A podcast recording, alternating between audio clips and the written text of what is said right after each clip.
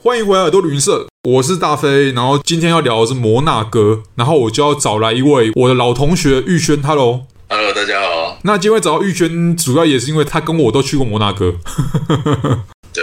真的，嗯呃，摩纳哥是个很神奇的地方。 哦，对了对了对了，记得我当初去摩纳哥的原因是因为纯粹是因为为了去而去啦，想到没有去过，然后刚好有去到尼斯。基本上摩纳哥的那个首府蒙地卡罗啦，就 Monte Carlo，它跟尼斯的距离大概就是一个从台北到新竹差不多的距离，或者是更短吧。更短，更短。对搭公车我记得四十分钟左右而已。就是搭那个会走山路的那公车嘛。对对对 对啊，很近，非常近。对，中间还会经过一个很漂亮的小城叫 a 子，这个我们可能在对其他时候会聊到，但 a 子还是属于在法国的国境内。那我们今天主要要聊的是摩纳哥，它其实在未来海岸的边边，它其实是三面都被法国包围啦。那其实离意大利也蛮近的，那个边境没的啊啦。错，没错。它本身会有这个小小城邦国家的成立，也跟历史有关，就是它曾经以前是跟尼斯还有跟 Savoy 那个地区一样，就是以前都是意大利的一环。但是中世纪到近代的几个战争跟合约签订之后，它就变成自己一个公国，然后还有自己的大公这样子。对啊，所以现在它其实很有趣的状态就是它被法国包着，可是呢，往东边走的话呢，它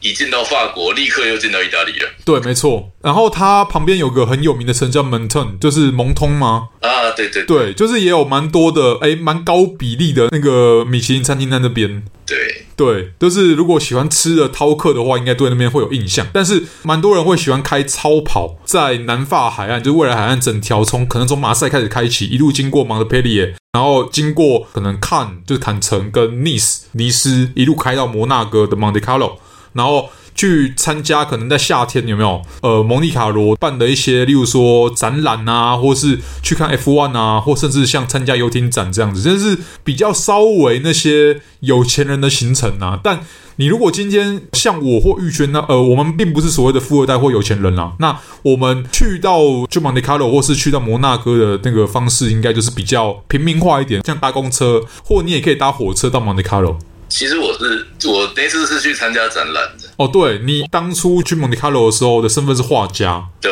对。而且那次是我第一次的海外展览。对，所以其实我觉得这是另外一种的角度去看摩纳哥这个国家。对，其实，在那个之前呢，我对摩纳哥唯一的印象就是 F1，它就是免税跟 F1。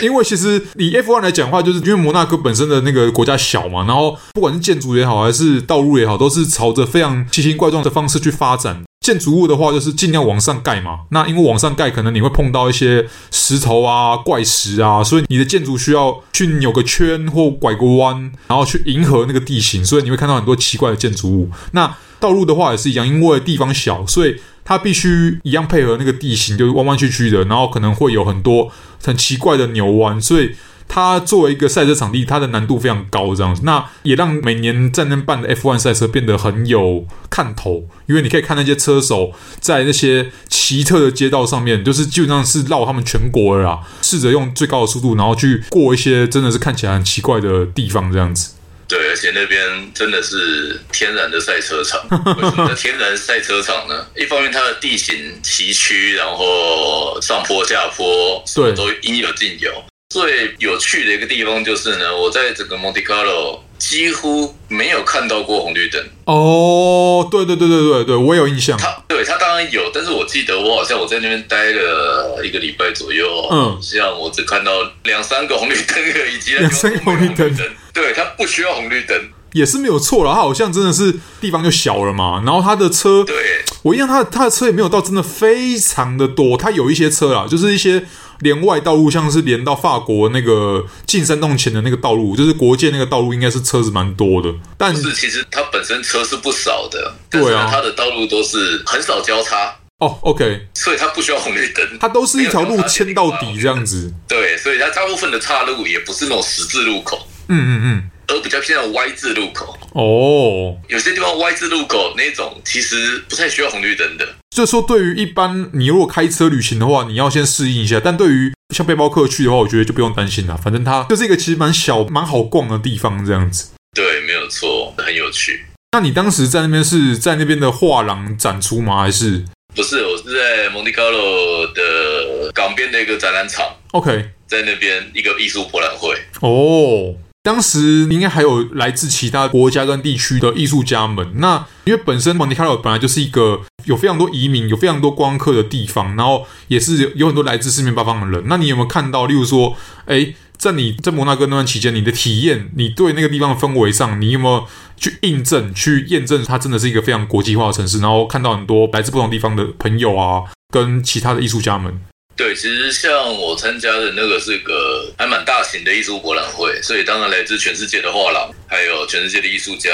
来自各个国家，亚洲、中美洲都有，然后当然非洲也有，然后 OK 可以看到各式各样的人在那边聚集在一起。当然，大家都是英文跟法文在聊天。那当然，因为我其实我本身是不懂法文的，对，所以最终跟我攀谈的、跟我聊天的、讲话的，全部都是用英文在聊天。而且你刚刚有讲到一个重点，就是摩纳哥，它虽然它本身是一个国家，但它因为像刚刚提到说，它三面被法国包围，它本身其实用的是法文，而且他们蛮多居民其实说真的啦，也有很多真的是法国移民，他们可能是为了避税吧，对我没有记错的话，对，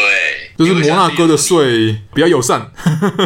也不是说比较友善，他对没有有钱人来讲所得税啊，他没有所得税，对啊他，有其他的税，但是他没有所得税。对，就是对有钱人来讲，你知道，在法国可能一个，例如说运动员好了，或是明星好了，动辄都是一个五六十趴的税这样子。那对于这样收入那么高的人来讲，对他来讲差别很大。所以，呃，摩纳哥就变成他们一个有点像避税天堂的感觉。对，没错，我那个时候啊参加那个博览会，艺术博览会，然后第一天开幕的当天晚上就有一个 gala 在另外一个场地。哦，然后我们就是他好像是包下一个类似度假旅馆的户外的感觉，哦，对，然后就会看见大家都盛装打扮，很典型，就是很大家印象中的那种上流的感觉。就是很典型的 Gardiner 这样子。对对，结果呢，在那边大家聊的内容是什么呢？会听见一些贵妇在抱怨说，哎，她那栋公寓啊，搬来几个法国人啊，他们因为在尼斯上班呢、啊，嗯所以搬来这边不用缴税。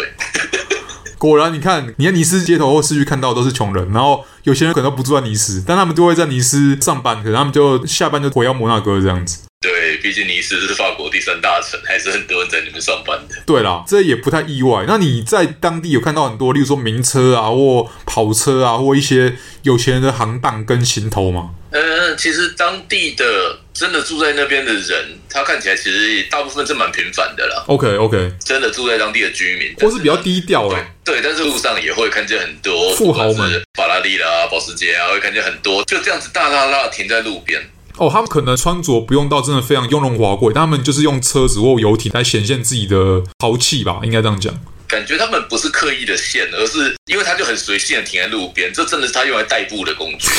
就是那边真的是有钱人，但是你看见本人，你看不出他的有钱人光环。对啊，因为对他来讲，那就是一个生活的地方，一个家，所以才会有人。 我有听过有人这样讲，然后我们没有要得罪天母人，但是真的有人把它形容成是，哎，法国的天母。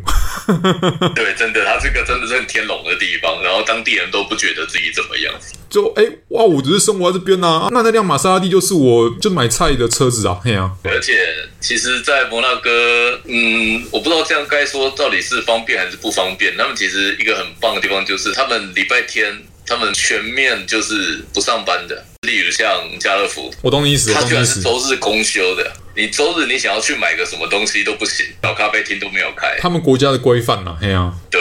其实，在那边只去那边旅游，其实真的是很新鲜，然后会觉得什么都很好玩。就是一个新的冲击的感觉。对，但是我 OK 跟当地人聊天的时候，他们都说摩纳哥好无聊、哦。这好像也是蛮多观光客的心得啦。那其实我觉得是一体两面，就是看你的感觉怎么样这样子。